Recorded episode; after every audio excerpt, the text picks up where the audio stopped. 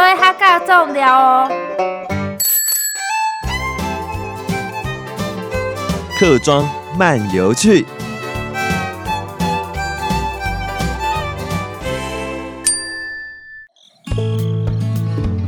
我今天呢要讲巴德这个区块，是因为呢巴德啊，它西临中立，它西南是跟平镇相连的，它南接大溪，所以你大溪一过去就八德了。北部呢是连着桃园市，它东边接着新北市的莺歌，它地势上是南高北低，而且呢它有一个溪呢就是。茄东溪呢，它是贯穿八德区的南北，它的面积呢有多大呢？大概三十三点七平方公里，它是桃园市面积最小的行政区，人口呢有二十点九万。其实呢，它才一九九五年，它人口就已经满了十五万，已经升格为市了啊。那时候桃园县，只要你每一个乡。满十五万人，它就自动升格为县里的市。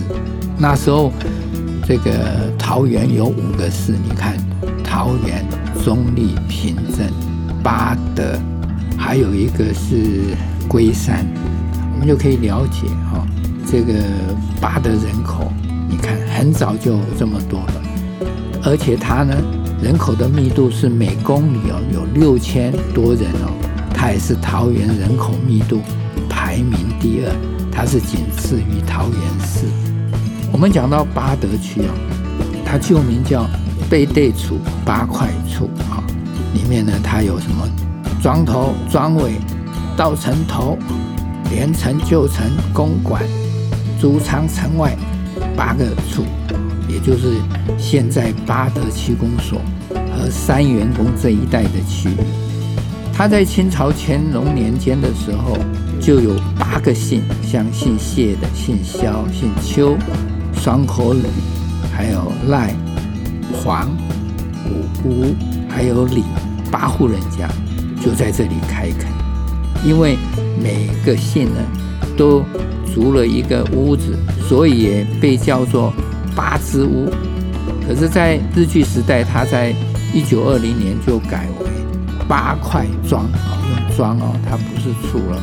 那时候还是归新竹州哦，桃园郡管辖。战后呢，就改成了八德乡。那在这一个地方呢，我呢要陆路介绍八德皮塘的自然生态公园。为什么会讲说，然后一定要讲这个皮塘？因为呢，桃园就是全台湾哦。皮塘最多的是以前哦，多的时候有两三万口，在日据时代，它是那个皮塘多得不得了，它也可以叫做皮塘之市、皮塘之县。从日据时代早期，它有两万多口，可是到现在呢，也只剩下了两千多口，大部分都把它填了，拿来盖房子。我们常常讲这个皮塘，我们可以讲笔筒，笔筒就是皮塘啊，真的以前叫做真的是万塘之县，现在变成千塘之县，因为少了很多啊，所以鱼塘的这个这个地理环境一定要特别来讲。另外呢，也会讲八德的大南市场，因为以前很多朋友跟我讲啊。你如果到桃园哦，记得啊，八德那的大南市场一定要去逛，因为它的菜色很多又超级便宜。我也见识过它多便宜。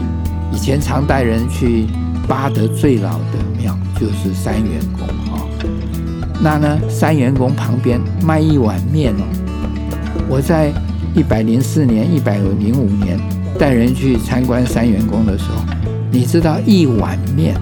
他卖三十块，后来涨到三十五块，还是真的超便宜的。我们在竹东吃一碗面都是五十以上的，它三十五块，所以你就可以想象巴德的物价啊，真的是超便宜。那呢，我也一定会讲到马祖新村，因为你要知道，马祖人在巴德超过两万。